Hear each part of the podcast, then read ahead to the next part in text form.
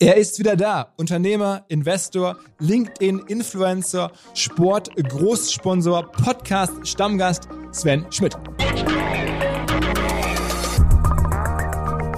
Also ein Revolut, genauso wie ein N26, hat unglaublich kosteneffizient Kunden generiert. Ähm, mir hat jemand im N26 Vertrautes gesagt, bei N26 war die Kunst, dass sie diesen, dieses Onboarding von Kunden maximal effizient hinbekommen haben. Das heißt, die haben de facto es geschafft, das, was sonst so ein Bankkonto zu öffnen, was sonst sehr, sehr zeitaufwendig und nervig sein kann, total zu vereinfachen und damit die Kundenakquisitionskosten für einen neuen Kunden extrem gedrückt. Genauso wie Revolut. Und jetzt ist es ja Revolut gelungen, und deshalb ja auch diese Monsterbewertung, glaube ich, über 30 Milliarden, also ein dreifaches Deka-Korn, wenn du so willst. Dadurch, dass es Revolut gelungen ist, diese Kunden zu überzeugen, bei ihnen mit Kryptowährungen zu handeln und bei ihnen mit Aktien zu handeln.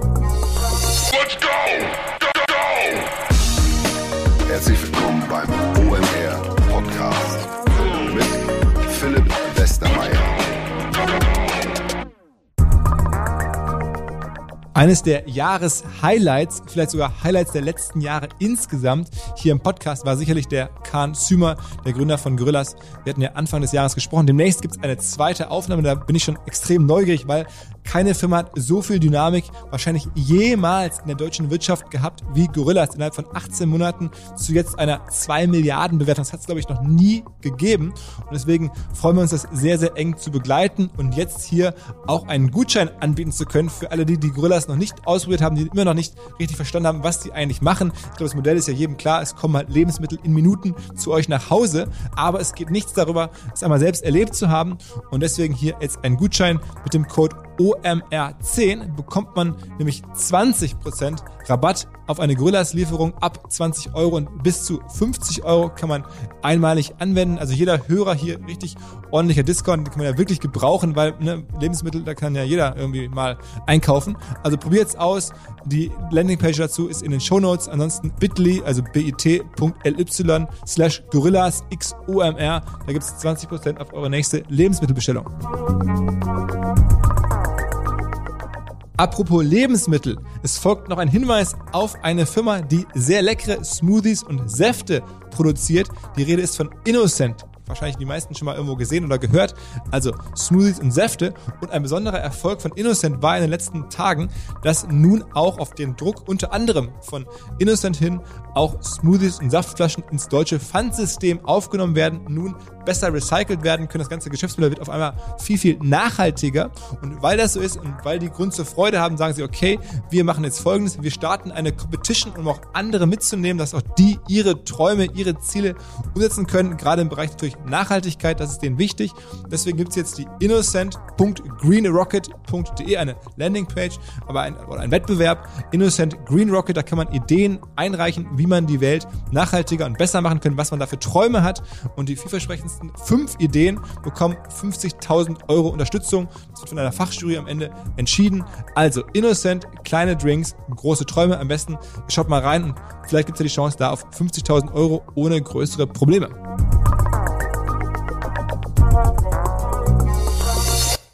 Während ich dieses Podcast-Intro einspreche, sitze ich in einem Konferenzraum bei Borussia Dortmund hier in Dortmund am Rheinlanddamm und bin auf einer Ruhrgebietsreise über mehrere Tage und war gestern bei Sven und der Podcast mit Sven kommt jetzt auch gleich und der mit Hans-Joachim Watzke, den ich gerade hier aufgenommen habe, der kommt in ein paar Tagen. Jedenfalls hat mir Sven in dem Podcast, der jetzt gleich kommt, einige Fragen empfohlen, die ich jetzt gerade habe anwenden können. Aber wir haben natürlich über viel mehr gesprochen als nur über Sport und als nur über Borussia Dortmund oder Herrn Watzke, dass wir immer am Ende des Podcasts, wir sind eingestiegen mit börsennotierten Digitalfirmen, weil da ist viel passiert. Sven hat ja die Chronext-Sache so ein bisschen vorausgesagt. Am Ende gab es da auch keinen Börsengang.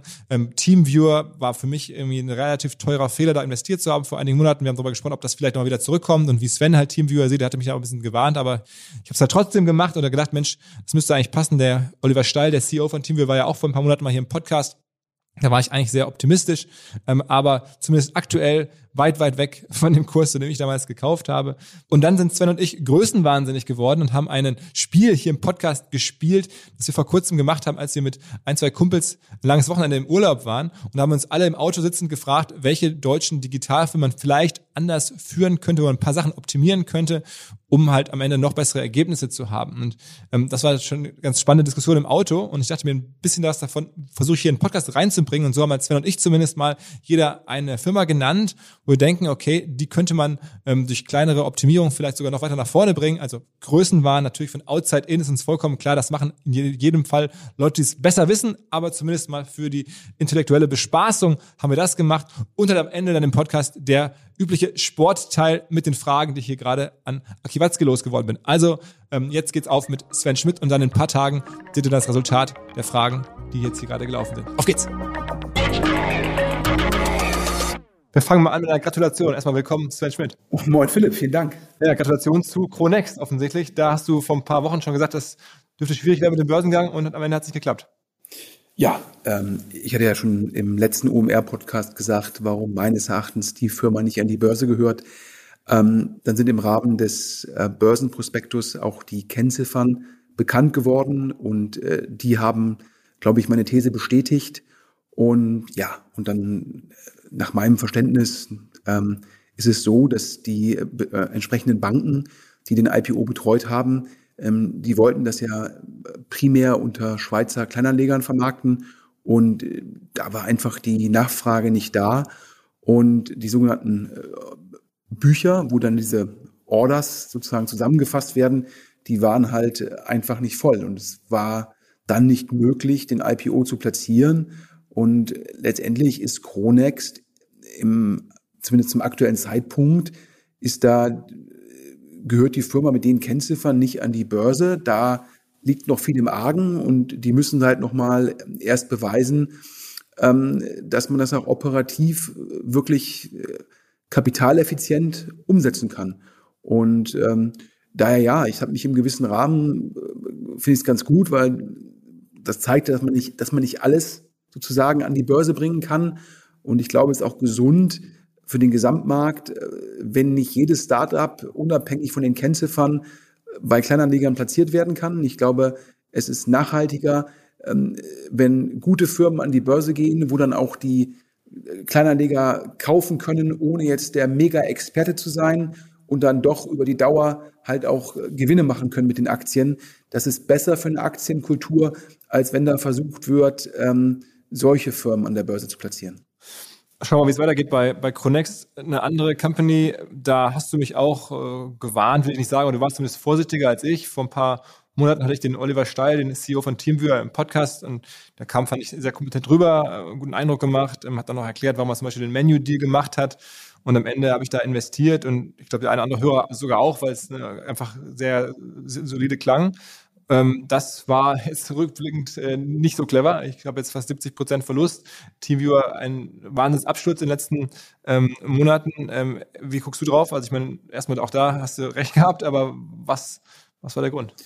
Ja, ich glaube, äh, meine Perspektive auf Teamviewer äh, war ja, dass man sich die Wachstumsraten anschauen muss. Du hast einfach nur das Umsatzmultiple verglichen und ich habe gesagt, bei äh, solchen Firmen wird ja immer die Zukunft bepreist. Und da muss man sich fragen, ist, ist das Wachstum hoch genug und ist das Wachstum nachhaltig? Und wenn man jetzt irgendwie zum Schluss kommt, die Firma wächst jedes Jahr 40 Prozent und das gilt auch für die Jahre 2, 3, 4, dann kann man immer sagen, okay, dann nehme ich 1,4 hoch 4 und dann merkt man, wow, ja, das ist ja dann äh, ein richtig großes Wachstum über einen Zeitraum von drei, vier Jahren, wenn man sozusagen den jetzigen Umsatz nimmt und dann vier Jahre in die Zukunft prognostiziert. Und ähm, meine Perspektive auf Teamviewer war damals schon, ähm, dass ich enttäuscht war über die Wachstumszahlen. Nicht nur sozusagen am Jahresanfang diesen Jahres, sondern auch rückblickend auf 2020, also das Jahr der Corona-Pandemie, wo ich gedachte, dass so ein Produkt wie Teamviewer eigentlich noch stärker wachsen müsste. Und deshalb habe ich damals schon gesagt, boah, ich finde es die Bewertung gegeben, das Wachstum ähm, schon durchaus anständig. Ja, und jetzt ist, glaube ich, zwei, dreimal äh, sozusagen die Umsatz- und äh, EBIT-Ziele oder EBITDA-Ziele zurückgenommen worden. Und das ist jetzt eine Firma, die, keine Ahnung, 10 bis 15 Prozent wächst. Und äh, die natürlich ihre Kosten so eingestellt hat, ähm, dass sie dachte, sie wächst 30, 40 Prozent. Wir hatten ja darüber gesprochen. Der Menu-Deal, den ich persönlich eigentlich ganz gut finde. Ich persönlich habe nicht verstanden, warum man nach parallel einen Formel-1-Deal macht, weil dann also hat Werbedeal, Marketing-Deal, eine Partnerschaft. Ne? Ja, Sport Sponsoring ähm, mit dem Mercedes-Benz-Team der Formel 1 und, und E und E-Formel 1. Und ähm, dann hast du nämlich gleich zwei Kostenblöcke, die du auch nicht mal eben wegdrücken kannst, sondern das ist dann ein Commitment über fünf plus minus Jahre.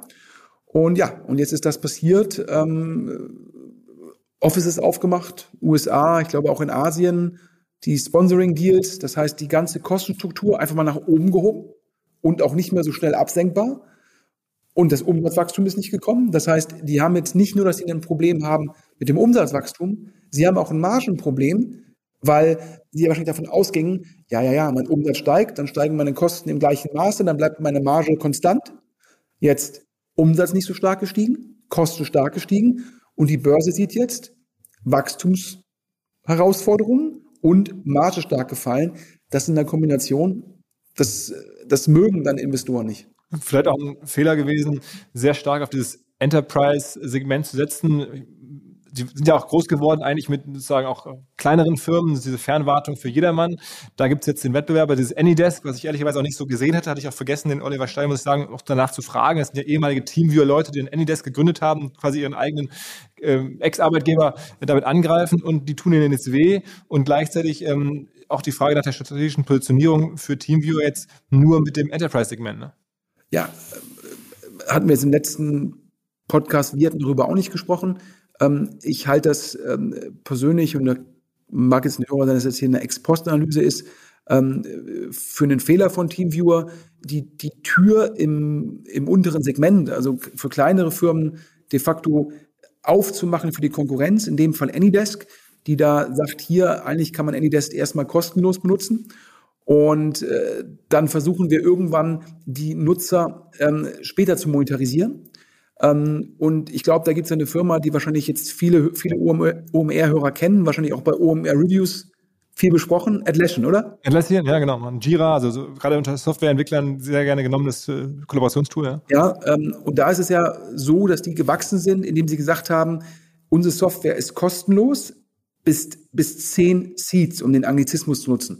Das heißt, da konnten viele kleinere Firmen anfangen, die Software zu nutzen. Und wenn sie dann gewachsen sind, also mehr als zehn Seats brauchten, dann haben sie das Bezahlprodukt gekauft. Und so hat man halt das Marketing über das Produkt gemacht. Und so hat man halt es auch geschafft, dass in manchen Segmenten ja ein Produkt fast, das eigene Produkt fast deckungsgleich war mit dem Gesamtmarkt.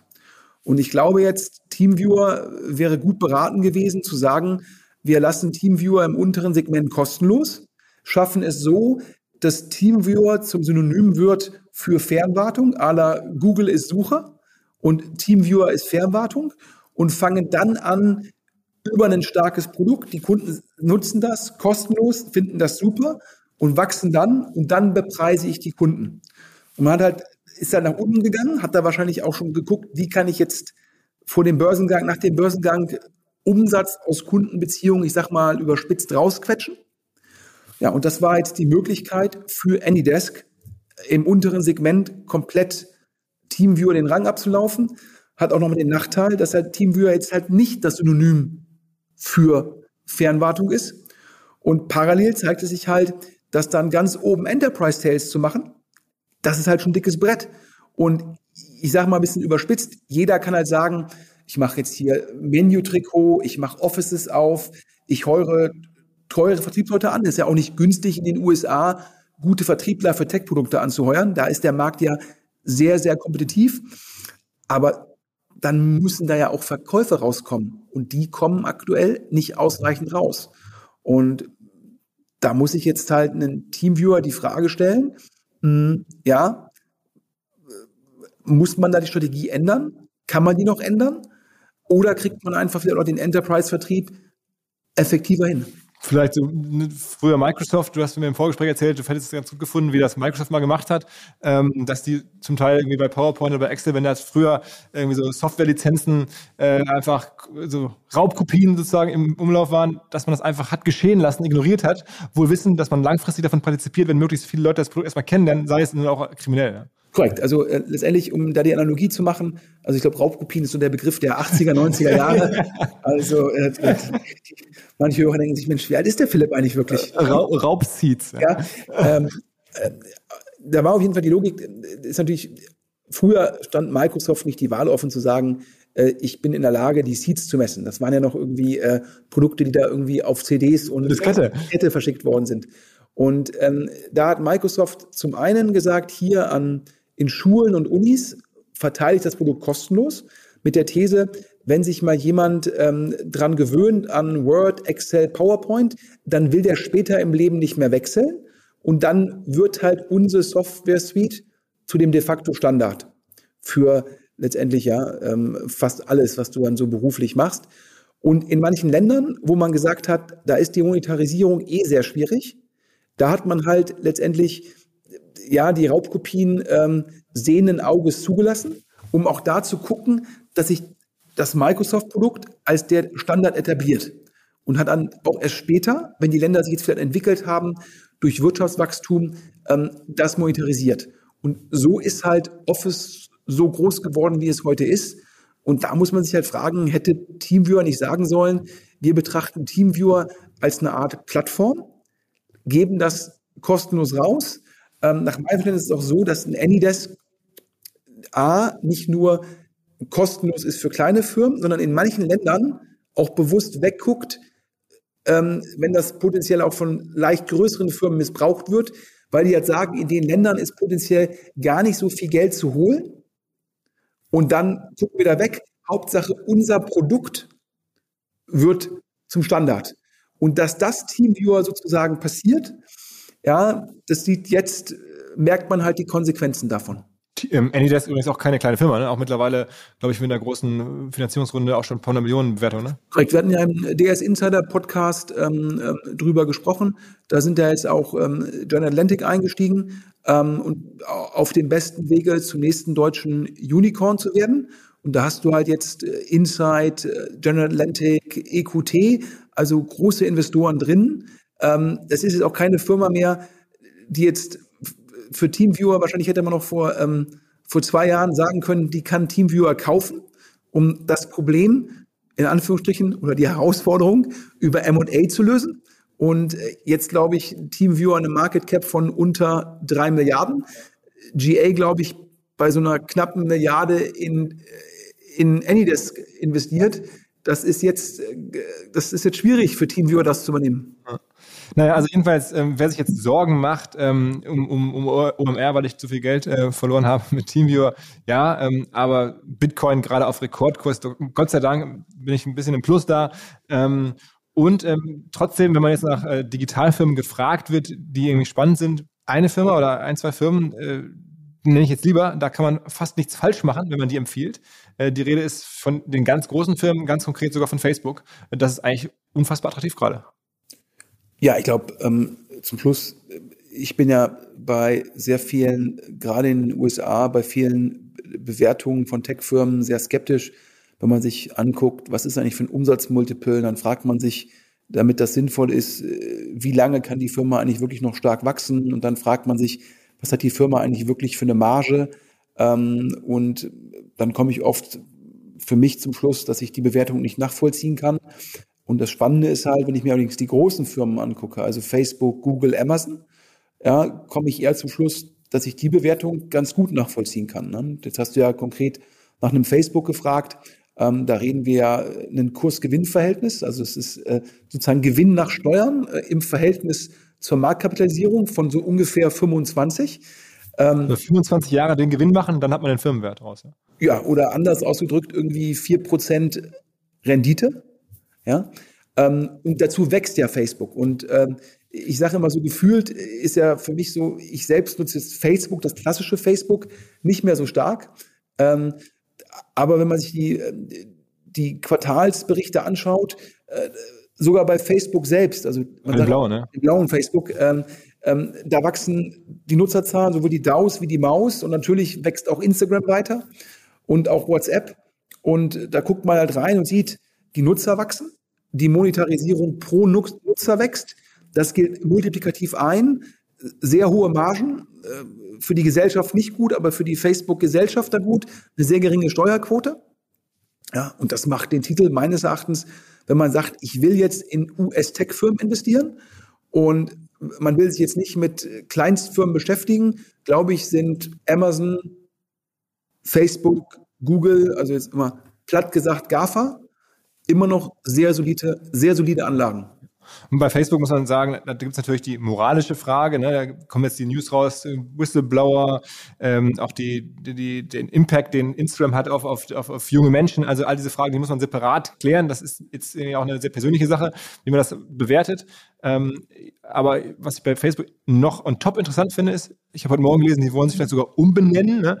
ähm, und also zumindest die Firma soll nicht mehr Facebook heißen, sondern irgendwie anders, um noch mehr zu reflektieren in den Firmennamen, dass äh, das Metaverse ein ganz großes Thema wird. Da arbeiten Tausende von Leuten dran, irgendwie da so diese Metaverse-Technologien ähm, zu entwickeln und diese ganzen Efforts und Investments kriegt man ja quasi gerade noch on top als Investor, als, als Aktionär, man weiß nicht, was was wird. Ob es jetzt wirklich erfolgreich wird, wird man sehen. Aber wenn es erfolgreich wird, dann kauft man sich da jetzt gerade in diese neue Plattform quasi noch ganz günstig ein, weil die ist kaum eingepreist, ähm, was da passiert. Also insofern, ja, Facebook vielleicht dann irgendwie einen, zumindest äh, rein äh, aktienseitig, ein Tipp, den man etwas besser geben kann. Ich habe ja auch TeamViewer nie empfohlen, aber ich habe selber spannend gefunden und ich glaube, einige andere auch. Naja, ist egal. Ja, ich glaube, ich glaube, äh, ich glaube zum Schluss nochmal hier der Hinweis, das sind jetzt keine Aktienempfehlungen hier ich glaube, sondern der Podcast hier geht ja, zumindest wenn wir über Themen reden, einfach darüber zu gucken, was sind verschiedene Perspektiven auf Firmen.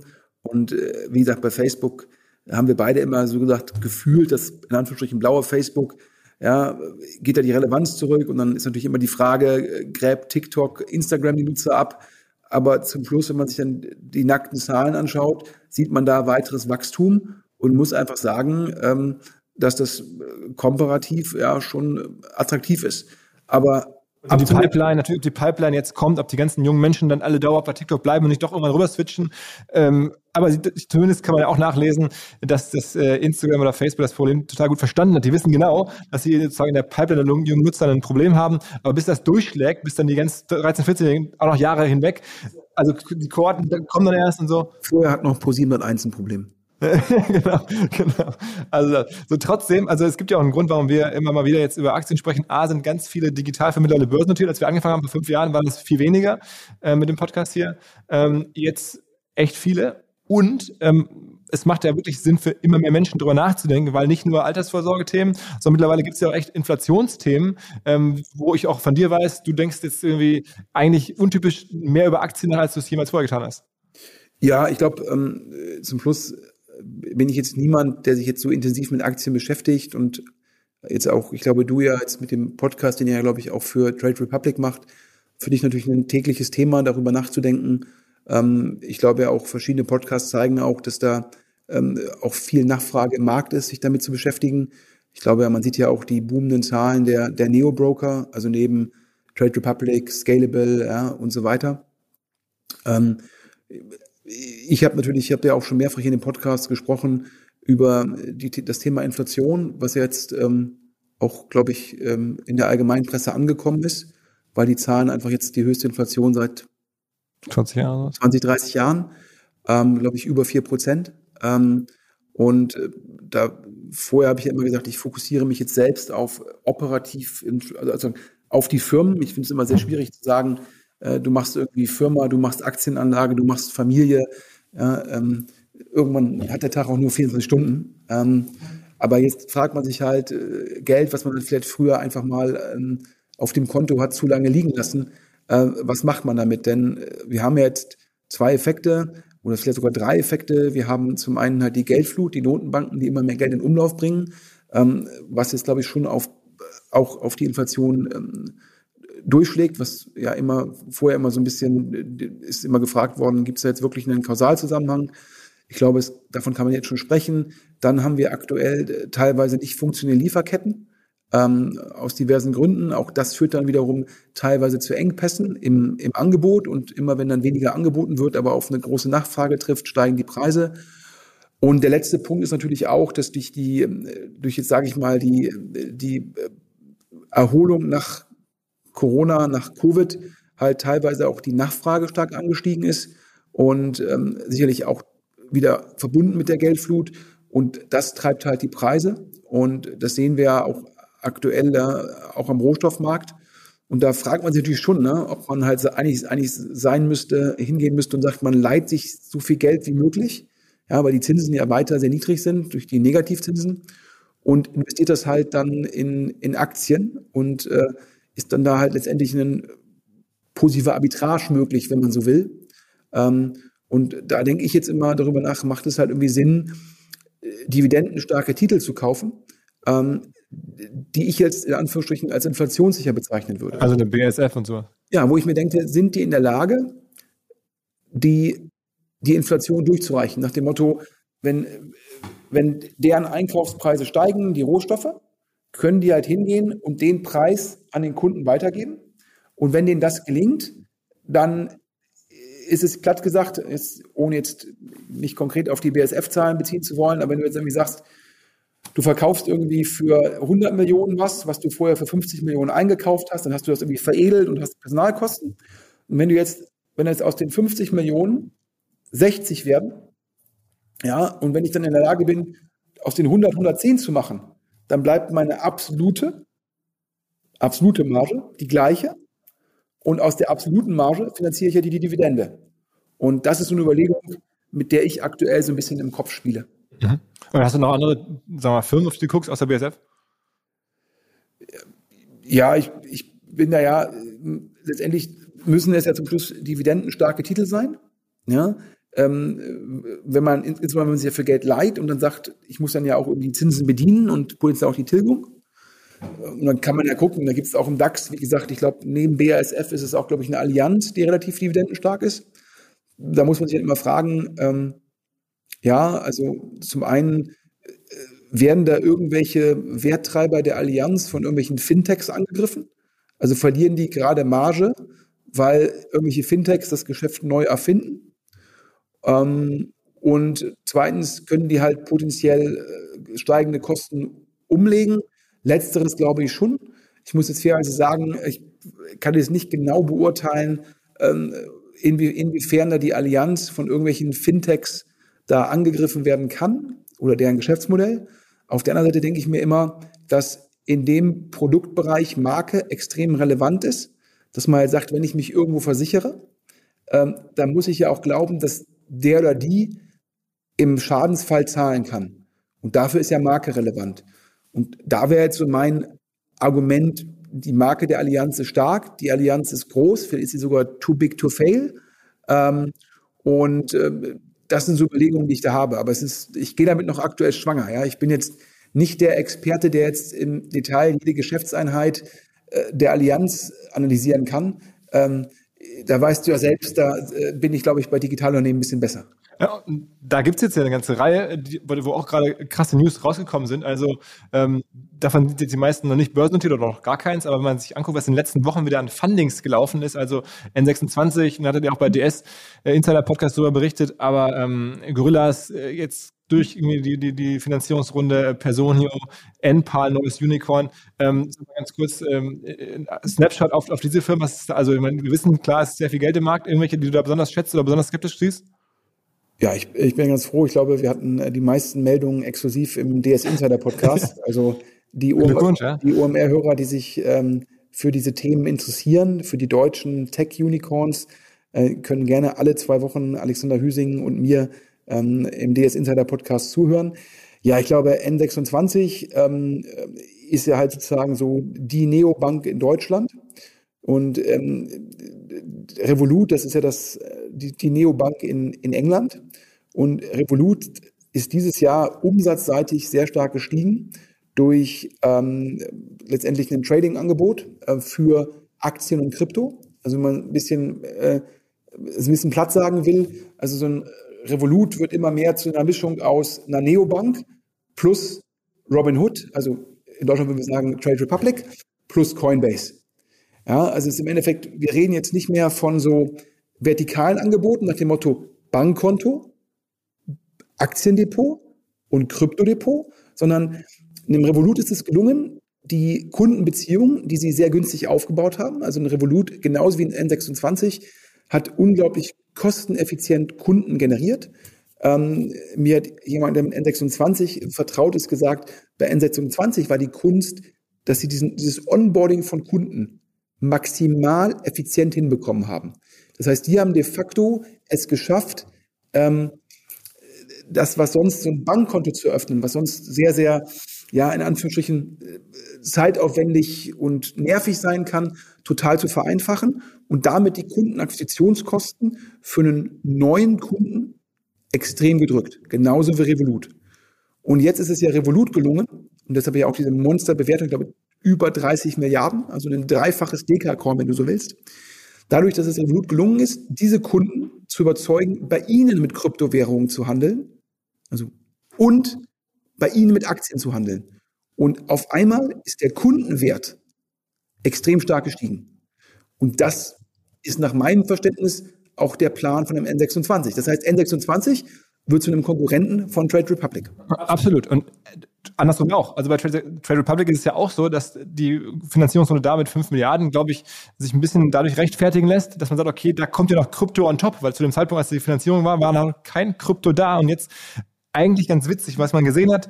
Vor ein paar Jahren wurden halt die Geschäftsmodelle einer Bank sozusagen unbundelt. Da wurde sozusagen ähm, aus dem Bündel der Leistungen, die eine Bank erbracht hat, immer einzelne Sachen rausgebrochen. Kontoführung, Trading, äh, Payment.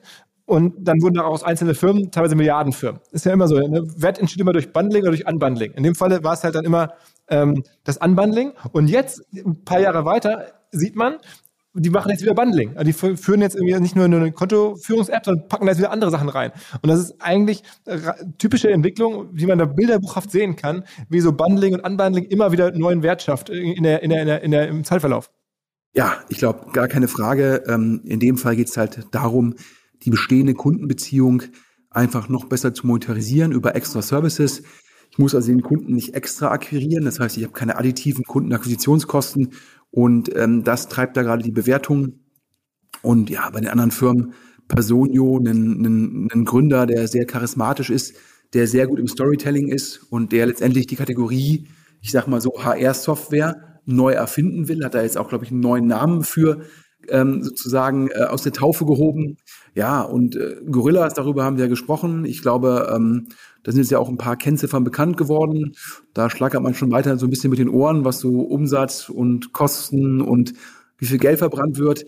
Ähm, wir hatten darüber schon so oft gesprochen. Ich bleibe da skeptisch, aber ich glaube, du hast bald wieder den, kann man sagen? Den, den, ja, glaube ich. habe demnächst wieder einen, einen Podcast geplant mit dem, mit dem Kahn Zümer, also dem dem Gründer, dem CEO und bin total gespannt, ähm, was, was er sagt, also wie die letzten Monate für ihn waren. Es war ja dann offensichtlich auch eine extrem äh, abwechslungsreiche äh, Reise mit, mit aller Arten von natürlich Wachstum, gleichzeitig auch Problemen.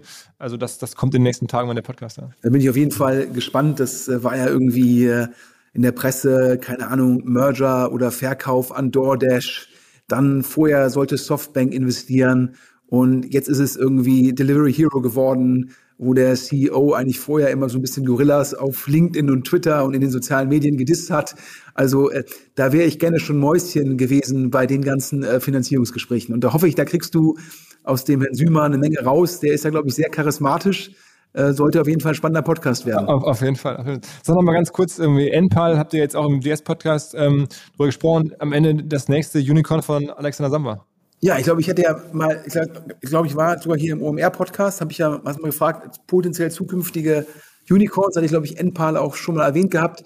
Ja, ich glaube, es ist eine Firma, die ähm, mit einem der Gründer ähm, von Käuferportal ähm, zusammen mit Picos, dem VC von Alexander Samba, äh, an, zusammen angeschoben worden ist. Und naja, das ist der Gründer Käuferportal ähm, letztendlich ein Lead-Gen-Modell. Und ähm, der wusste, weiß und wird immer wissen, wie man halt dann die Nachfrage generiert. NPAL, letztendlich ist es eine Mischung aus Lead-Generierung, Finanzierung und natürlich auch in diesem Rahmen dann das Netzwerk, um dann Solaranlagen auf, ähm, auf Dächern von Privatkonsumenten zu installieren. Und die zahlen halt eine monatliche Miete. Das heißt, letztendlich, die müssen keine, keine initiale Gebühr zahlen, die müssen sich nicht drum kümmern, ja, sondern das wird alles letztendlich von NPAL übernommen und über ein Netzwerk von Handwerkern ähm, und Co. halt dann installiert und betrieben. Und ist halt eine Mischung, ja, das ist halt viel Rückenwind, ja. Du hast ähm, A, äh, NPAL muss das vorfinanzieren. Das ist natürlich einfacher, wenn die Zinsen sehr niedrig sind. Dann sind halt die Kapitalkosten geringer. Äh, dann gibt es natürlich auch Förderung im gewissen Rahmen dafür, äh, was es auch nochmal attraktiv macht. Und du hast natürlich jetzt gerade in den Medien die hohen Gaspreise, die hohen Energiekosten. Und dann denkt jemand, jetzt brauche ich irgendwie mich davon irgendwie loslösen mit einer Solaranlage. Ähm, da kommt halt, ähm, da kommen halt ganz viele Rückenwinde zusammen und dann halt ein, ein erfahrener Gründer mit einem sehr guten Investor und dazu noch nach meinem Verständnis Top-Leute angeheuert. Das heißt, da gibt es jetzt eigentlich wenig Markteintrittsbarrieren. Also letztendlich ist es jetzt ja, könnten wir das jetzt in Anführungsstrichen in Hamburg auch anbieten, wenn wir so wollten. Und ist auch die Frage, wie viel Tech ist das? Ja, letztendlich verkaufen die Solaranlagen äh, oder verlieren die Solaranlagen, dazu sagen, ist jetzt im Endeffekt äh, die Tech-Komponente eher klein, ist eher eine Frage der operativen Exzellenz. Und ich würde sagen, das ist halt ein sehr starkes Team, die zum richtigen Zeitpunkt an der richtigen Stelle waren und jetzt halt äh, von Softbank nochmal Kapital aufgenommen haben, um das nochmal von hinten nochmal ähm, zu befeuern. Und sicherlich auch ähm, ein Thema, was die nächsten Jahre Rückenwind, Rückenwind haben wird. ist übrigens ganz spannend. Ne? Nochmal, kurz einmal nochmal auf Teamviewer zurück. Ja? Modelle, ja, die halt Markteintrittsbarrieren aufbauen, also durch Netzwerkeffekte, WhatsApp, Facebook, Instagram, ja, die sind halt nochmal attraktiver, ja, meines Erachtens. Und auch so ein Teamviewer hat überraschend wenig Netzwerkeffekte. Also sprich, das nutzen ja meistens Firmen intern. Und das ist, glaube ich, auch nochmal eine Erkenntnis ähm, für mich. Es ist unglaublich wichtig, wenn du Software machst und du hast jetzt wenig wenig, wenig Netzwerkeffekte und damit eigentlich keine Markteintrittsbarrieren, dann muss deine Marke so stark werden, dass du synonym in der Kategorie wirst.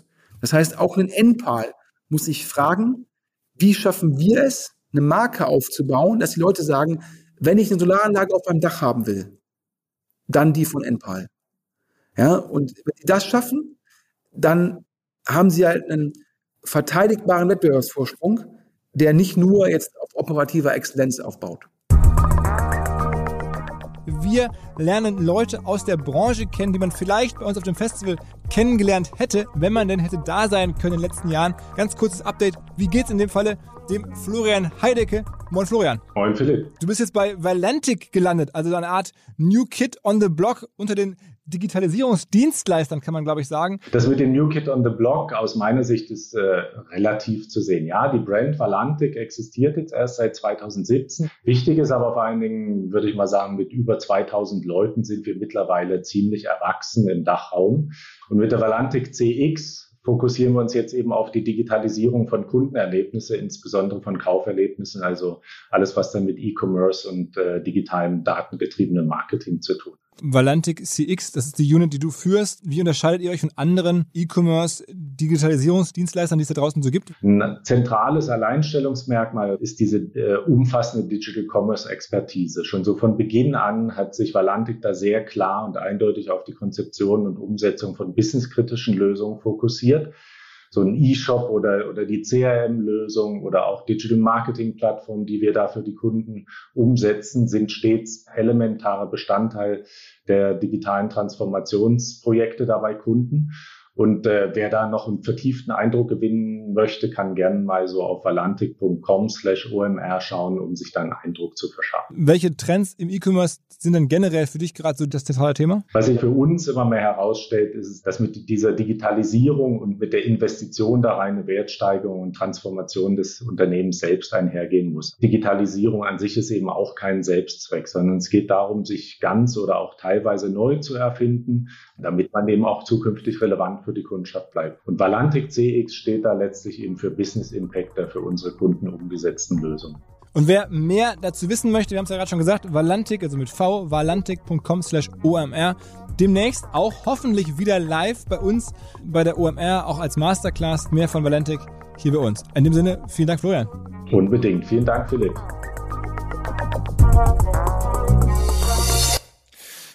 Generell eine ganz interessante Frage. Ähm, wir wollen jetzt mal was, äh, also ich leite mal zum nächsten, zur nächsten Idee über, die wir gehabt haben. Und zwar eigentlich ein bisschen größenwahnsinnig, aber ausgehend davon, dass, dass wir unterwegs waren vor ein paar Wochen ähm, mit zwei Kumpels ähm, und im Auto saßen längere Zeit und dann irgendwie zur intellektuellen Bespaßung musste jeder eine Digitalfirma nennen, ähm, von der er glaubt, dass man sie anders, vielleicht sogar besser managen könnte und die er gerne besitzen würde, um halt mehr daraus zu machen. Und da dachte ich mir eigentlich, das war das so interessant und so eine gute Diskussion, dass wir es hier in den Podcast reinschleppen. Aber wie gesagt, der Disclaimer ist, ich glaube, Sven und ich sind beide realistisch genug und bodenständig genug zu wissen, dass da schon auch häufig Leute Sachen sehen, die wir nicht sehen von außen und dass da die Probleme manchmal ganz anders sind, als man es denkt. Aber trotzdem ähm, wollten wir, hatte ich irgendwie die Idee, das jetzt mal hier reinzuzerren. Ähm, und Sven und ich versuchen das jetzt mal. Ähm, Stichwort Netzwerkeffekte, Stichwort Marke aufbauen. Bei mir kommt das gleich ein bisschen in meinen Gedanken. Aber ich würde sagen, Sven, du fängst an, nenn du mal eine Firma, die du gerade im Digitalspace in Deutschland, die, man, die alle kennen, ähm, interessant findest du das, boah, aber aus von außen betrachtet würde ich es anders machen. Ja, ich glaube, es tut mir jetzt schon fast leid, weil ich einen der Gründer kenne und sehr, sehr schätze, den Ulrich Hafenbradl von Trusted Shops. Ich glaube, äh, Trusted Shops im, Kernprodukt, im Kernproduktbereich macht einen super Job, super Markenaufbau, ganz hervorragend. Aber immer wenn ich auf Trusted Shops gucke, denke ich halt, ähm, das, was ein Trustpilot macht, hätte man das nicht auch machen können. Also sprich, hätte man nicht die starke Marke noch weiter ausrollen können. Und ähm, ich glaube, ähm, da war die Basis, die war da ähm, durch ein sehr gutes Team und auch eine sehr gute Marke. Und ich glaube, da sind an ein, zwei Stellen hätte man aus der Marke ähm, noch mehr, noch mehr rausholen können, hätte man aus den hervorragenden Kundenbeziehungen noch mehr rausholen können. Und ähm, also wie gesagt, wenn die Hörer jetzt denken, ja, ob ich jetzt halt größenwahnsinnig geworden bin, denn wenn man sich natürlich die Zahlen im Bundesanzeiger anschaut, ist das eine sehr solide wachsende Firma. Ich glaube, die 2019er Zahlen ähm, äh, sind da drin 30 bis 40 Millionen Umsatz. Ich glaube, das wächst jedes Jahr um 15 Prozent. Also daher, das ist schon eine Top-Leistung vom Team. Aber ich glaube, die waren eigentlich zum richtigen Zeitpunkt an der richtigen Stelle mit einer Top-Marke. Und das, was ein Ecomi gemacht hat, das, was ein Trustpilot gemacht hat, oder auch gibt ja auch Anbieter, die machen dann wiederum Bewertungen für Produkte, die dann in den Shops eingebunden werden. Also sprich, ähm, wenn du jetzt ein kleinerer E-Commerce-Anbieter bist und du hast nicht genügend Liquidität und du willst eigentlich Produktbewertungen haben, All solche Punkte hätte, wären meines Erachtens sehr, sehr naheliegende Realoptionen gewesen, ähm, mit sehr viel Monetarisierungsmöglichkeiten. Und du hast ja gerade darüber gesprochen, wie teilweise Firmen wie Facebook halt dann sagen, hier, ähm, wir müssen gucken, ja, Instagram gekauft, weil man gesehen hat, da entwickelt sich was, WhatsApp gekauft. Ähm, in dem Fall hat man das über M&A gemacht. Ähm, ich glaube, ein ein Trusted Shops hätte tatsächlich auch rein organisch in die Segmente reingehen können. Hätte man da vielleicht ein bisschen sozusagen noch aggressiver gedacht. Okay, verstanden. Also äh, Trusted Shops finde ich spannend, kann ich gar nicht so viel zu sagen, bin ich nicht so tief drin.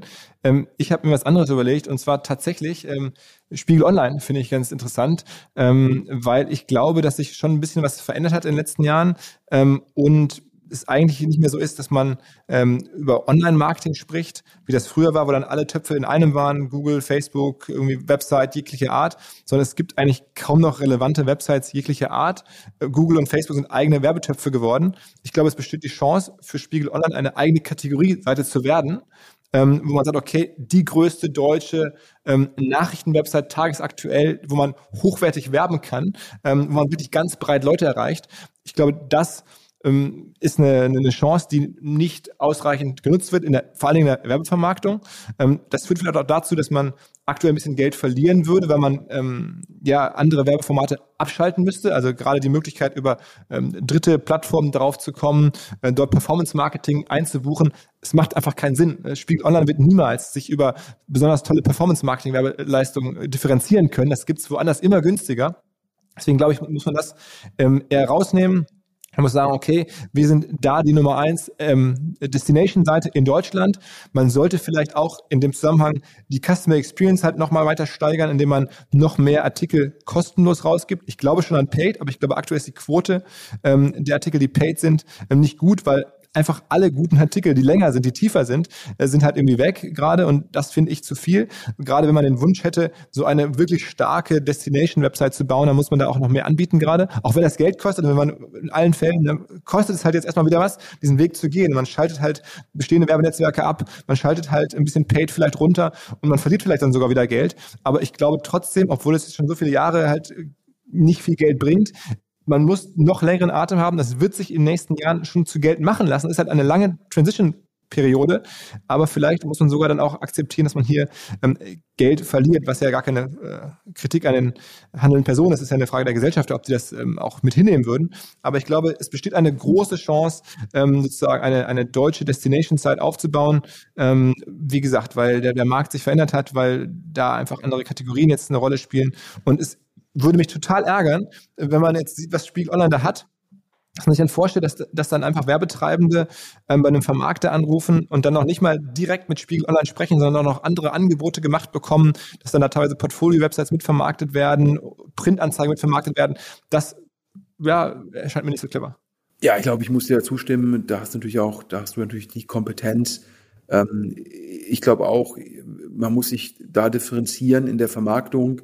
Ähm, und das ist eine Frage von den Formaten, ist eine Frage, dass da keine Dritten äh, sehr kosteneffizient reinbuchen können. Das ist das eine. Und ich glaube auch, dass eine New York Times vielleicht, was die Pay, äh, was den Paid Content, also die Bezahlinhalte angeht, noch ein bisschen stärker differenziert im Sinne von, wenn man sich registriert, bekommt man x Artikel kostenlos. Dadurch lernt die New York Times deine E-Mail-Adresse, sie sieht deine Lesegewohnheiten und kann dann wiederum dir bessere Angebote machen. Ich glaube, bei der New York Times dann teilweise auch ähm, verschiedene Subskriptionsprodukte, also ein bisschen ausdifferenzierter, um nicht gleich diese Hürde zu haben. Ähm, das sind, glaube ich, valide Punkte. Und ähm, aber ich glaube, die Kollegen von Spiegel Online, die scheinen da ja auch verschiedene Sachen auszutesten. Ich glaube, teilweise konnte man mehr von dem Artikel lesen, bevor die Paid Wall kam. Jetzt aktuell kann man sehr wenig lesen. Also ich nehme an, dass sie da noch in einem Prozess sind, durch Tests zu gucken, was funktioniert wie am besten. Aber insgesamt von dir sicherlich ein spannender Ansatz.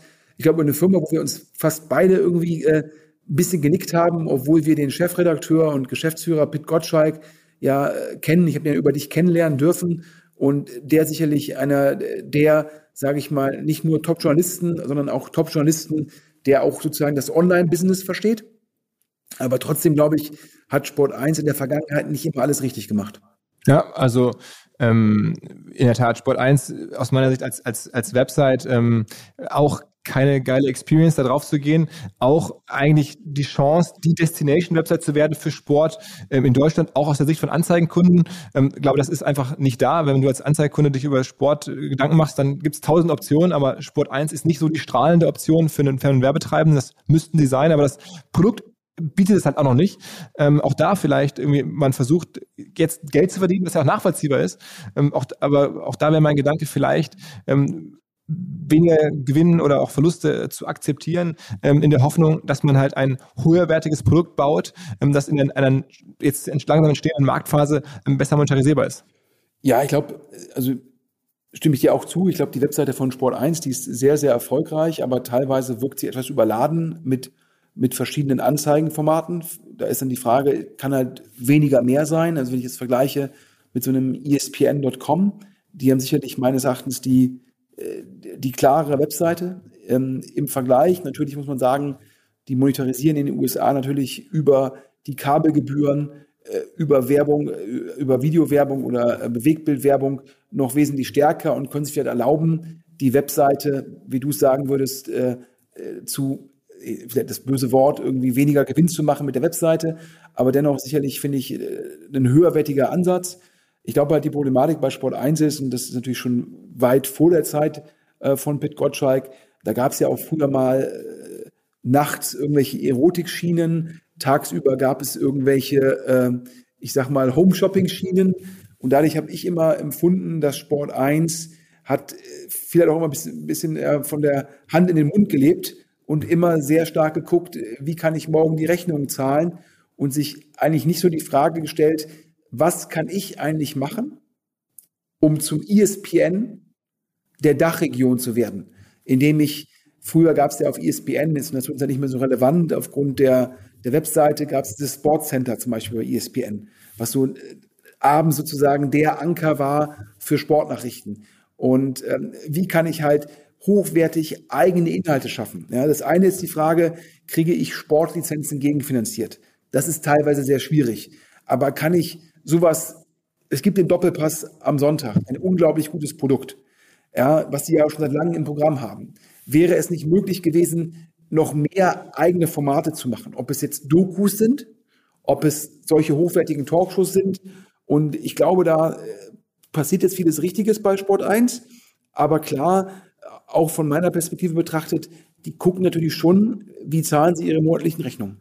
Oh ja, und das sieht man natürlich auch bei der, bei der, bei der Customer Experience. Es ist einfach zu wenig Luxusprodukt. Und ich glaube, gerade Luxusprodukte im Werbemarkt lassen sich wahnsinnig gut finanzieren. Ob jetzt Spiegel Online und, ähm, äh, und Sport 1 Luxus ist ja vielleicht viel zu viel. Das, aber einfach höherwertige Produkte, die eine etwas höherwertige Anmutung haben. Ich glaube, da gibt's überproportional viel ähm, Zahlungsbereitschaft oder könnte man aufbauen oder auch abfragen bei Werbekunden, wenn es ein, ein Siegel ist, eine, eine Besonderheit, dort drauf zu sein. Aber solange da jetzt jeder drauf werben kann, jeder da irgendwie draufkommt, irgendwelche Deals da angeboten werden, ist es halt überhaupt gar nicht der Fall. Ähm, und ich glaube, diese beiden Seiten hätten zumindest die Chance, da eine ganz andere Markenwahrnehmung aufzubauen, auch im Werbemarkt. Ja, ja ähm, also stimme ich dir zu. Ähm, und, äh, aber ich glaube, die sind beide auf dem richtigen Weg. Wie gesagt, ich glaube, die Kollegen von Spiegel Online machen da viele Tests. Und ich glaube, dass Sport 1 ähm, jetzt ja auch nochmal mit dem Zweitliga-Fußball und mit weiteren, mit weiteren Inhalten und auch mehreren Formaten, wir selbst, sei mir der Ausdruck gestattet, wir sind jetzt mit Maschinensucher äh, Titelsponsor vom äh, Doppelpass zweite Bundesliga. Der heißt jetzt Maschinensucher Doppelpass zweite Bundesliga. Liebe Hörer, wenn ihr euch für die beste zweite, wenn ihr euch für die beste zweite Liga der Welt interessiert oder die beste zweite Liga aller Zeiten, Schalke, HSV, Bremen, Fortuna, Dresden, Rostock, mehr Traditionsvereine in der zweiten Liga als in der ersten. Montagsabends gibt es die Talkshow dazu und äh, was natürlich noch viel. Du bist eigentlich befangen. Ja, ich, objektiv bin ich jetzt nicht. Ja, wir sind äh, mit Maschinensucher ja der größte Sponsor der zweiten Liga und jetzt sind wir auch Namensgeber ähm, der Talkshow der zweiten Liga, montags abends 21.45 Uhr. Kann ich also nur empfehlen. Guckt, guckt, rein. Nee, ich glaube für uns, ähm, wir hatten ja auch vorher darüber gesprochen, du hast ja damals auch mal die Intro zwischen Pit Gottschalk und mir gemacht. Jetzt hat Pit Gottschalk halt uns diesen Deal ermöglicht.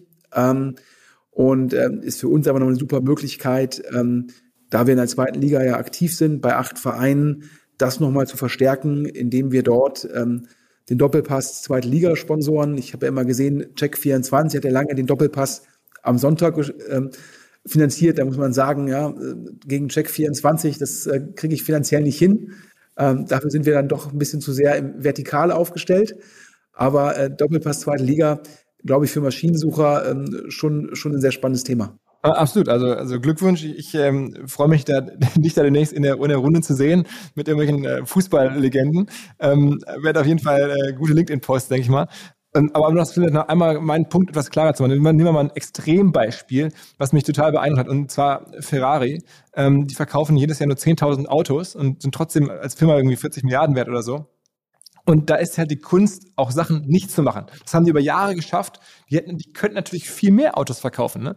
Ähm, aber sie machen es halt nicht. Und ich glaube, da kann man so ein bisschen gucken, was passieren kann, wenn man, wenn man clever auch Sachen nicht macht. Und diese, leider, mir tut es ja leid, das ist ja offensichtlich sind Spiegel oder auch Sport 1 unter dem Druck, viel zu viel machen zu müssen und können nicht Sachen verknappen und sagen, hey, das nehme ich jetzt nicht an, das mache, das findet hier bei uns nicht statt. Genauso, nein, ich verkaufe jetzt nicht mehr Ferraris. Das ist ja eine Kunst zu sagen, ja, ich könnte kurzfristig mehr Umsatz machen, aber ich mache es halt nicht. Ja, ich glaube, ab, ab zum nächsten Thema. Ja. Äh, ab, ab, ab zum nächsten Thema. Ähm, ich weiß gar nicht, ob man es jetzt schon verkünden darf. Wir hatten ja mal, ähm, du sagst mir ab und zu mal, Philipp, so privat, wer demnächst halt so im Podcast ist. Und äh, ich glaube, guck mal hier auf, äh, wir nehmen heute hier auf am 20. Oktober. Und ich glaube, ich äh, habe dann gedacht, wow, das ist ein geiler Gast. Ich glaube, morgen Morgen fährst du nach Dortmund. Korrekt, korrekt. Und ähm, sprichst vielleicht in der Zwischenzeit, wo Herr Rummenigge und Herr Höhnes in Anführungsstrichen so ein bisschen abgetreten sind oder in die Rente, Frührente gegangen sind, äh, sprichst du jetzt vielleicht mit dem Manager des deutschen Fußballs. Ja, zumindest aktuell wahrscheinlich der ähm, längst dienende, wie man sagen möchte, äh, sozusagen Chef eines relevanten deutschen Sportvereins, äh, also Hans-Joachim Watzke. Ähm, Freue ich mich total drauf, ähm, bin sehr neugierig. Wir haben ja vor kurzem im Podcast hier irgendwie über Haaland äh, spekuliert, was man machen müsste, um ihn zu halten, ob man da eine Kapitalerhöhung machen müsste oder nicht und ob das überhaupt klappen würde. Und in der Tat, jetzt ähm, hat es halt gepasst und, und ich darf da mal vorbeikommen und ähm, fahre dann mal morgen da äh, nach Dortmund und bin gespannt. Was würdest du ihn fragen? Ja, ich glaube, ähm, ich glaube generell, auch wenn jetzt hier wahrscheinlich die ganzen Ultras, die hier diesen Podcast hören, ähm, äh, wahrscheinlich irgendwie denen jetzt die Haare zu Berge stehen. Ähm, ich glaube, wenn man Bayern München ist, wenn man Borussia Dortmund ist, muss man sich fragen, ähm, wie kann man gegen die, gegen die Premier League bestehen? Ähm, letztendlich glaube ich schon, dass auch wenn das durch beide Vereine so öffentlich nie sagen werden, die werden ja jetzt geführt äh, schon von Leuten, ähm, die sehr smart sind. Ja, es gibt ja schon einen Grund, warum Bayern und Dortmund letztendlich die Liga so dominieren. Und auch die werden sich die Frage stellen, wie kann ich dauerhaft gegen die Premier League bestehen und was muss ich da machen? Denn zum Schluss ist halt die große Gefahr, dass Dortmund und Bayern irgendwann die beiden zwei Haie sind, ja, im, im, im, im kleinen Karpfenteich. Ähm, und das ist natürlich für das Produkt dauerhaft nicht gut, für das Bundesliga-Produkt und ist auch nicht gut für die internationale Wettbewerbsfähigkeit von Borussia Dortmund. Ähm, und ähm, das heißt, klar haben sich beide Vereine gegen die Super League gestellt. Dennoch wird man sich fragen müssen, was ist mit der Zukunft der Bundesliga? Und was muss man da machen? Und ähm, ich habe ja schon mal im Endeffekt ein bisschen provokant gesagt, äh, um gegen die Premier League zu bestehen, müssten eigentlich die Ligen in Italien, Frankreich, Italien und Deutschland zusammengehen und eine paneuropäische Liga machen. Ich ähm, finde es auch immer problematisch, wenn Leute sagen, nein, wir brauchen eine nationale Liga und so weiter und so fort. Ich glaube, wenn man für Europa ist, dann spricht auch wenig gegen eine europäische Fußballliga. Die muss halt nicht unbedingt Super League heißen, ja. Ähm, aber ich glaube, zu sagen, ähm, ich halte jetzt nur an dem Tradierten fest der Bundesliga, so wie es ist. Ich glaube, wenn man das tut, ist man irgendwann in einer Situation, wie jetzt die holländische und belgische Liga, die ja jetzt letztendlich aus purer Not wahrscheinlich zusammengehen werden. Und nicht mehr aus einer Position der Stärke, sondern aus einer Position der Verzweiflung. Und ähm, ich glaube, ähm, darüber muss sich Dortmund Gedanken machen. Ich gehe davon aus, dass sich Dortmund darüber Gedanken macht.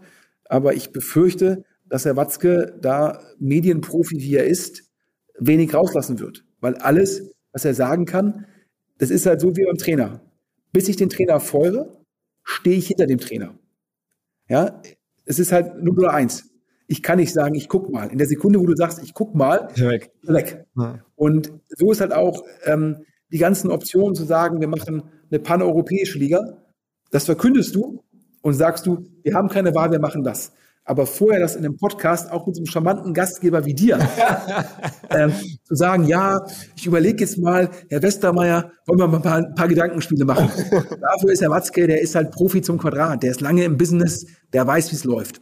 Und aber klar, äh, so eine Donate Hopfen, die Nachfolgerin von Herrn Seifert, äh, die wir auch beide kennen, ich glaube, eine Top-Wahl der DFL, die wird sich schon fragen, ja, macht es eventuell Sinn, dass die Bundesliga auf 20 Vereine zu vergrößern und dass man das zusammen mit Österreich und der Schweiz macht. Und auf einmal hast du noch mal 20 Millionen mehr adressierbaren Markt in sehr kaufkräftigen Regionen. Wenn man, das wäre die kleine Lösung versus der Lösung Frankreich, Italien und Deutschland ähm, und Spanien zusammenzugehen.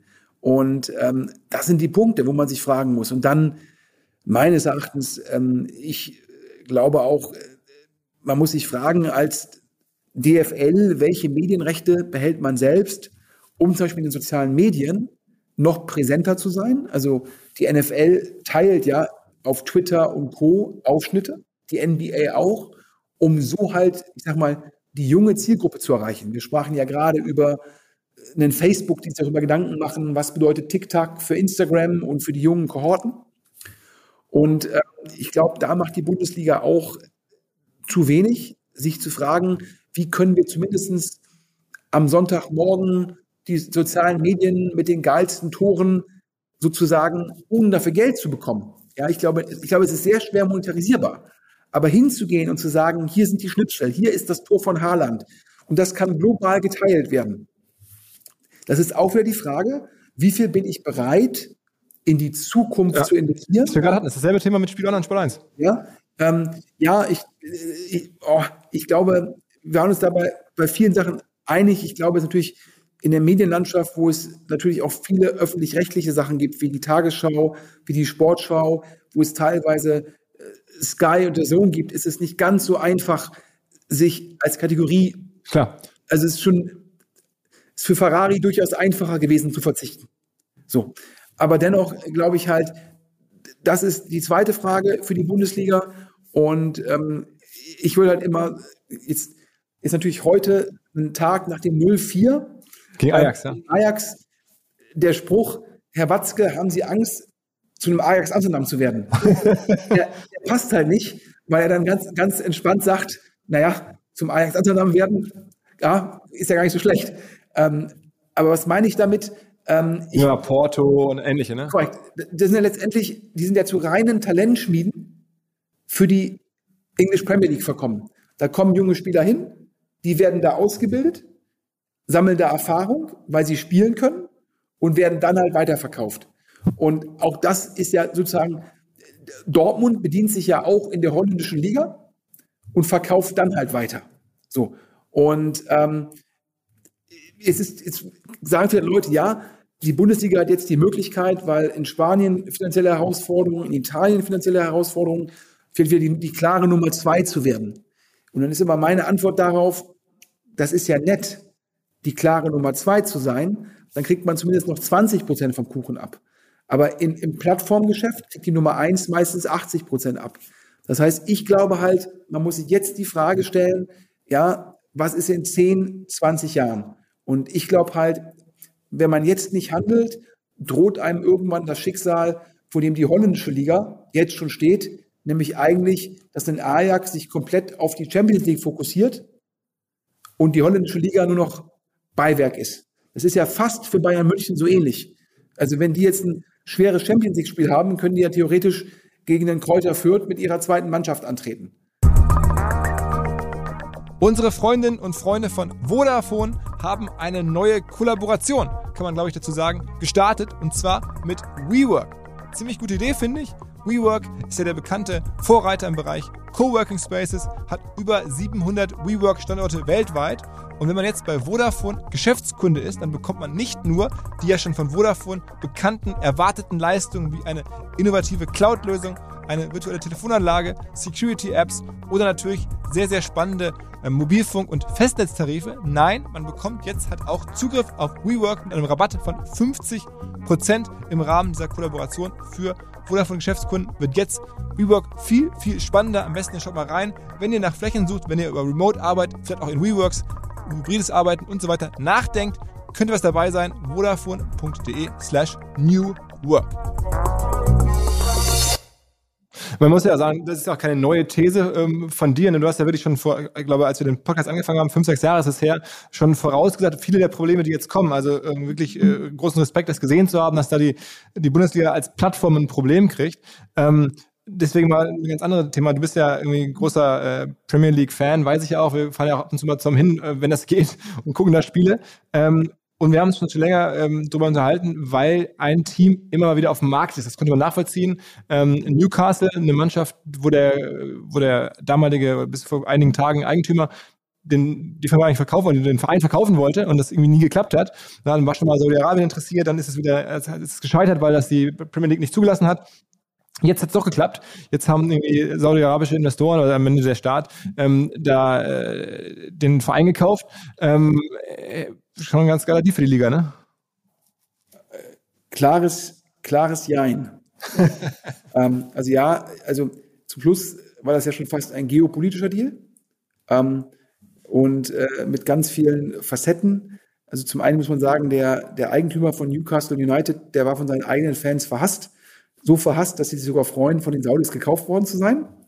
Und da hat man sich damit abgefunden, dass ähm, irgendeinem Investor der Verein gehört und die Fans denken, Hauptsache der Investor pumpt viel Geld rein, damit wir guten Fußball sehen. So.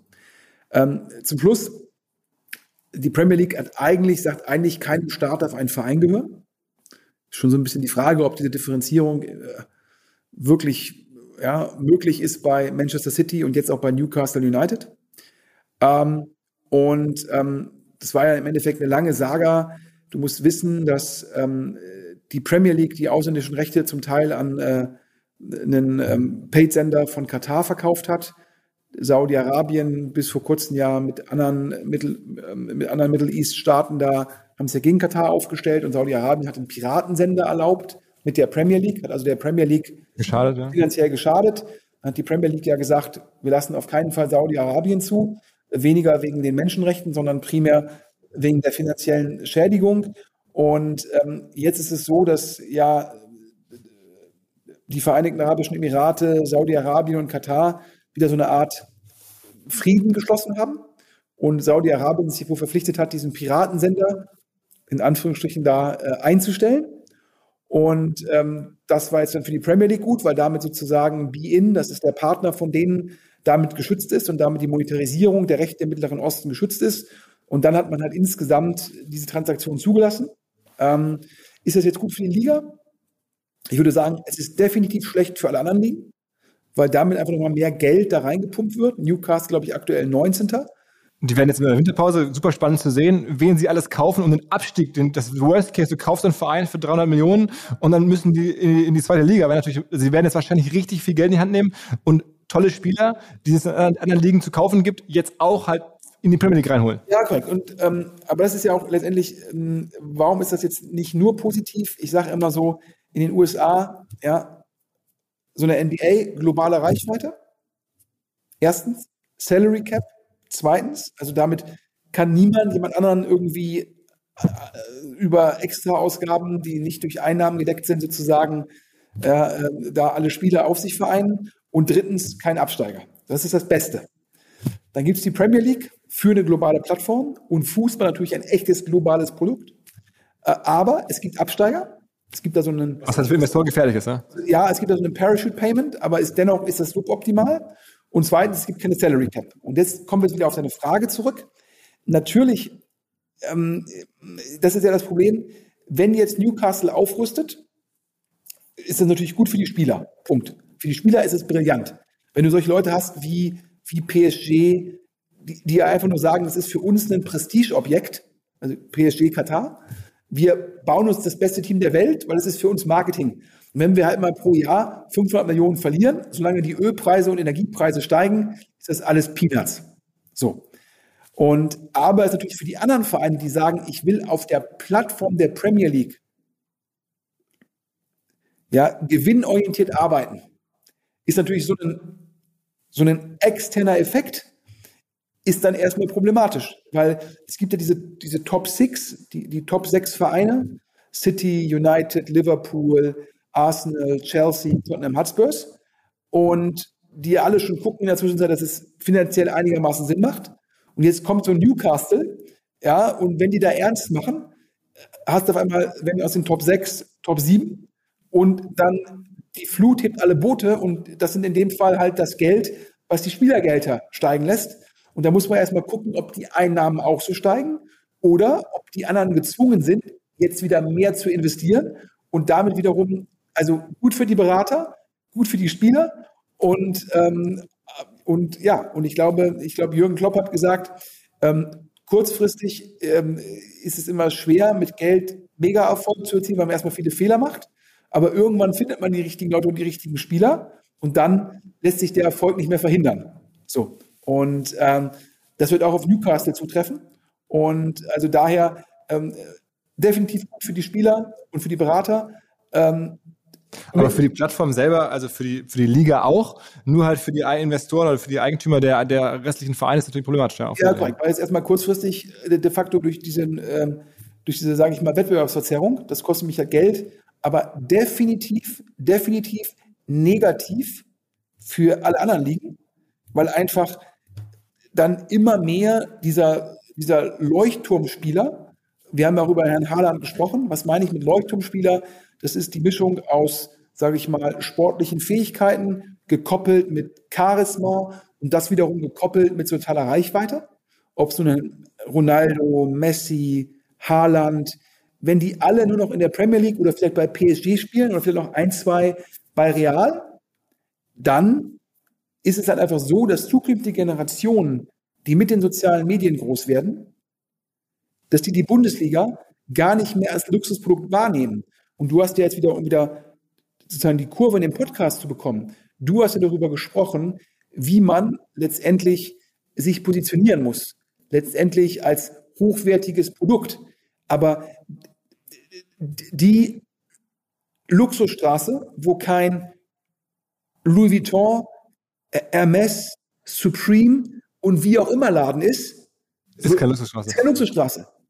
Und die Bundesliga, wo dann vielleicht im nächsten Jahr kein Haaland mehr ist und vielleicht, wo wir auch nie wieder einen Lewandowski sehen werden,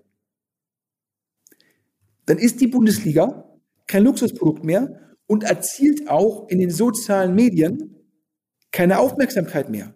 Wenn dann du als kleiner Fußballfan, vielleicht, weiß gar nicht, wann man jetzt Instagram macht, 13, 14, vielleicht früher, ja. dich an als ich mit meinen 15 Jahren, ja. äh, als, äh, als Experten, wenn du das gar nicht mehr wahrnimmst, die Bundesliga. Es ist ja schon so, dass die Bundesliga gegen die NBA, gegen die NFL, man muss sich ja eigentlich fragen, warum gewinnt die NFL so viel an Boden in der Reichweite in Deutschland und die Fußball-Bundesliga gewinnt gar nichts in den USA. Letztendlich ist das hochproblematisch. Du verlierst Aufmerksamkeit, ja, weil es halt ein spektakulärer Sport ist, weil die das überhaupt nicht stark monetarisieren in Deutschland. Das ist bei der Zone, gibt's das Red Zone Produkt auf Deutsch, auf Englisch, es gibt Einzelspiele, ähm, man kann irgendwie auf ESPN, darf die Highlights von Spielen in Deutschland ausstrahlen, am Montag oder am, am Morgen danach. Das sind alles clevere Sachen, um die Aufmerksamkeitsökonomie zu gewinnen. Und ich habe vor fünf, sechs Jahren allen Leuten gesagt, ja, ob es die Handball-Bundesliga ist, Basketball-Bundesliga oder Eishockey-Bundesliga, wenn ich dort der Geschäftsführer wäre, ich würde sagen, liebe Medienpartner, wenn wir dieses Produkt immer nur mit der Perspektive auf heute monetarisieren, dann verlieren wir die Zukunft. Das ist genau das, was ich über, in anderem Kontext über Spiegel oder über Sport 1 auch als, als Gedanke gehabt ja, habe, warum man das anders managen kann. Und ich meine, das ist ja, das ist ja wirklich so, das ist teilweise ja sogar eher rückwärtig für die zweite Liga. Wie geil wäre es, hätten sie das Montagabendspiel noch, was sie ja abgeschafft haben. Also da würde ich sagen, das ist ja wirklich aus Sicht der Liga eine schon sehr, sehr fragwürdige, zwar vorsichtig Idee, in der Aufmerksamkeitsökonomie ein Montagabendspiel abzusagen, wo du da ein Monsterspieler hättest. Jetzt, ja, vor allem, du hast, du hast jeden Dienstag, Mittwochabend Champions League. Du hast donnerstags abends Euroleague oder Euro Conference, wie auch immer da die, die, der, der zweite Wettbewerb heißt. Du hast Freitagabend Bundesliga. Ähm, Samstagabend hast du jetzt zwar zweite Liga, aber Samstagabend ist kein Abend, wo so viel Fußball geguckt wird.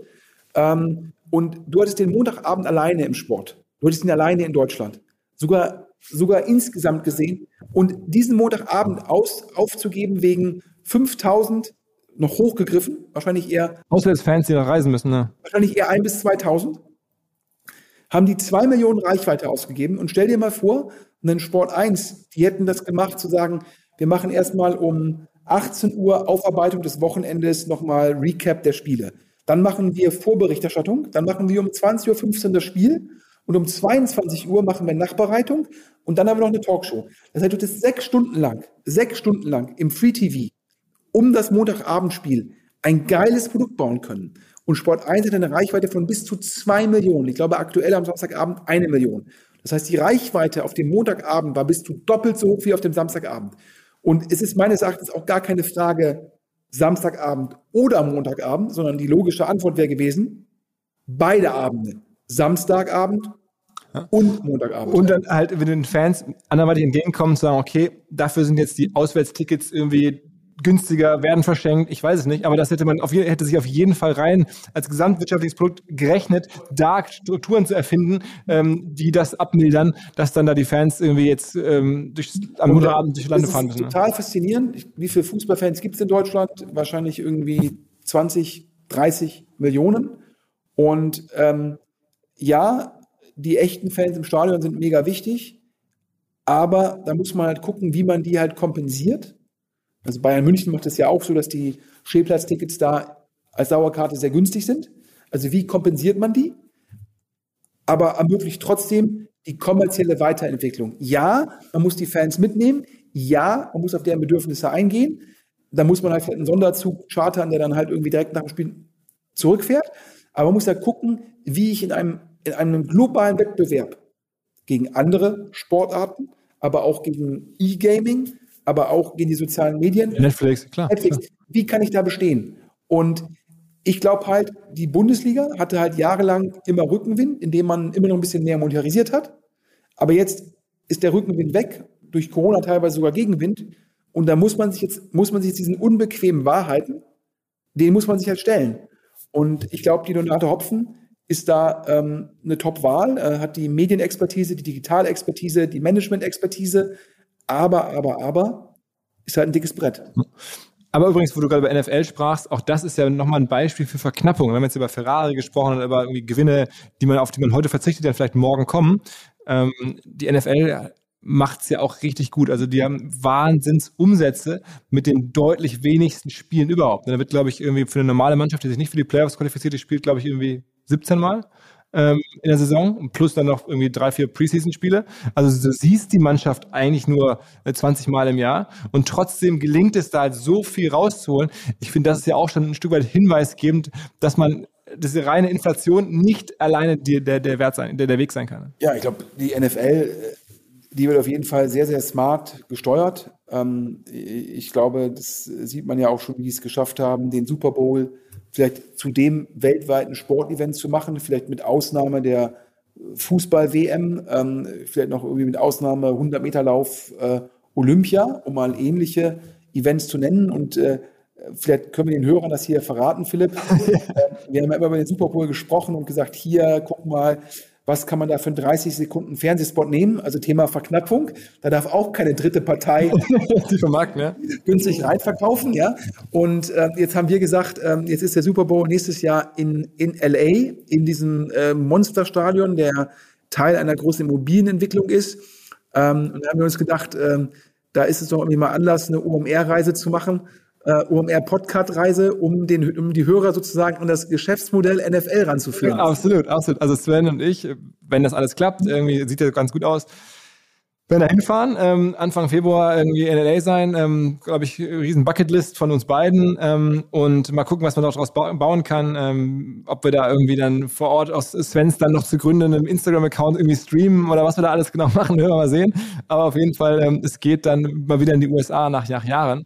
Ähm, bin ich echt irgendwie super. Übrigens eine letzte Frage, weil wir gerade, du hast gerade Fußball gesagt, die soll ja jetzt möglicherweise demnächst alle zwei Jahre sein.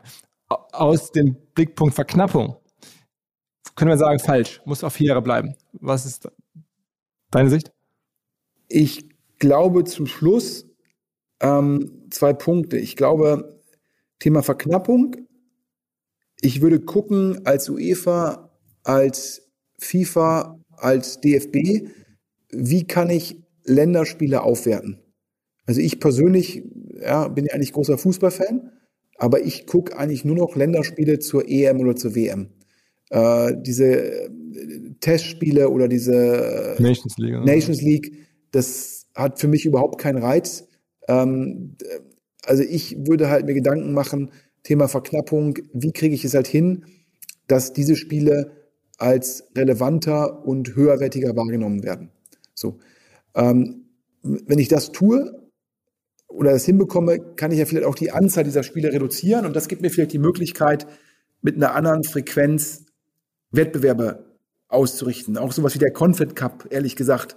Macht keinen Sinn. Hat, hat mich nie so richtig äh, abgeholt. Ähm, und wenn man halt hingeht und sagt, hier, wir verknappen halt die Spiele ähm, und machen dafür nochmal ein, ein Turnier mehr, kann ich das schon nachvollziehen, indem ich sage, ähm, statt irgendwie äh, um zehn Produkte habe ich nur noch drei Produkte und die sind aber hochwertig. Ja, also das, das Beispiel wieder diese, das Thema Ferrari, ja. Also lieber baue ich drei Ferraris als irgendwie äh, zwei Ferraris und, äh, und keine Ahnung, ähm, fünf äh, nichtssagende Produkte. Ferrari hat auch einfach geile Margen. Das ist der Punkt. Das ja, ist der Punkt. Das ja, ist die Spiegel-Online-Anzeige, muss man wieder eine geile Marge haben. Ist ja schon klar, das ist ja auch die Überlegung der, der, der FIFA, dass man natürlich auf so einem, äh, auf so einer WM hat man ganz andere Fernseheinnahmen, ganz andere Sponsoring-Einnahmen, ganz andere Ticketing-Einnahmen und dementsprechend eine ganz andere Marge komparativ zu einem Confed Cup und wie die Produkte alle heißen. Und daher, ehrlich gesagt, hm, rein nachgedacht, also ich glaube, wenn man halt die Anzahl der Länderspiele, äh, wenn die eher fällt als steigt, aber dann die Länderspiele, die bleiben, halt mega relevant werden. Ähm, und das ist ja so ein bisschen so die NFL-Logik, über die du ja gerade gesprochen hast, ähm, kann ich damit schon, kann ich die Logik schon durchaus nachvollziehen, ja. Und da muss man sich ja auch fragen, braucht es halt immer diese ganzen Unterbrechungen, ähm, wie jetzt der Bundesliga-Saison, wo dann immer für anderthalb Wochen keine Bundesliga ist. Ähm, ich finde das irgendwie, die NFL spielt halt irgendwie jetzt, die Saison ist kurz, aber sie ist jeden Sonntag. Keine Ausnahme. Und ähm, ich glaube, auch da ähm, kann man, muss man den, man muss den Spielplan komplett neu denken. Ist ja genauso wie in, ich glaube, jetzt in England gibt es ja auch neben dem FA Cup noch diesen, ich glaube, hoffentlich ist der Sponsor noch Caraboo Cup. So hieß er zumindest mal. Ich weiß nicht, ob der Sponsor sich schon wieder geändert hat. Das ist so ein vierter Wettbewerb, wo die ganzen Top-Vereine mit ihrer zweiten bis dritten Mannschaft antreten.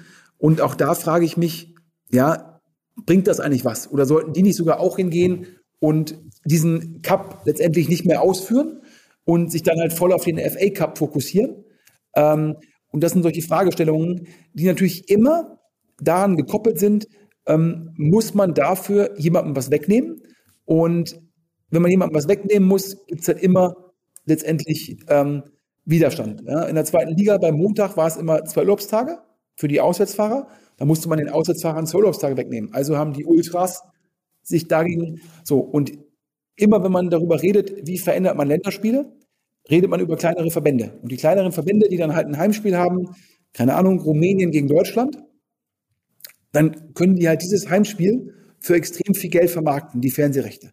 In der Sekunde, wo wir nur noch Deutschland gegen Frankreich, Italien, Spanien, Holland, Polen, England haben, kriegen diese kleinen Verbände weniger Geld. Also muss man, wenn man über die Spielplanthematik nachdenkt, muss man halt gucken, wie sieht die Verteilung aus, dass alle gewinnen. Was ein schönes Schlusswort. Der ganze Podcast hatte einen ungeahnten roten Faden. Es ging um viel Verknappung und um die Frage, was muss man heute rausholen, was kann man vielleicht langfristig verdienen. Eigentlich irgendwie ganz zeitgemäßer Gedanke, finde ich. Ähm, wir waren, glaube ich, wieder ein bisschen länger als irgendwie geplant, aber ähm, ja, es war viel drin. Der Sportteil zum Schluss, äh, wie mittlerweile auch schon äh, fast irgendwie immer der Fall. Ähm, vielen Dank, Sven. Und ähm, ja, mal gucken, was der Kollege Watzke morgen so erzählt.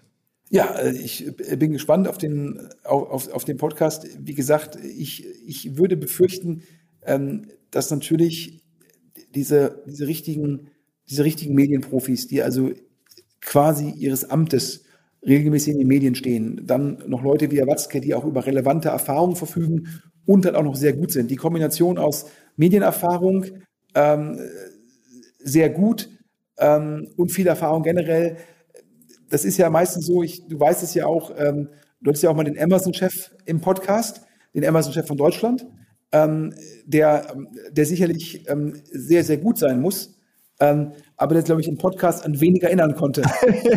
Vor allem, wie viel Umsatz machen Sie?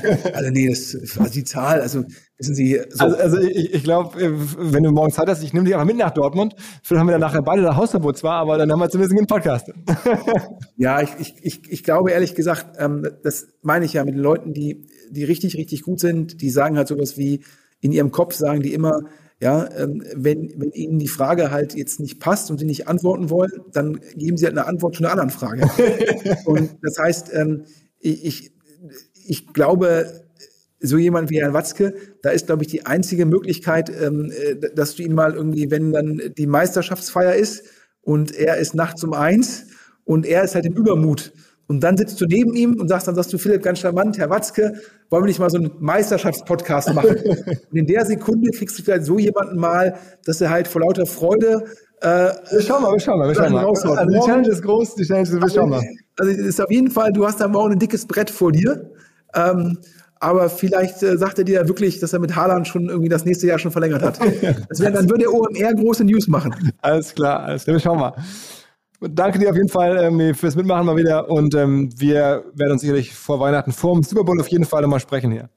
Philipp, bis dann nochmal, damit alle Hörer jetzt hier nicht verwirrt sind. Ich bin nicht auf Instagram. Instagram, das können nur Leute unter 30 wie der Philipp.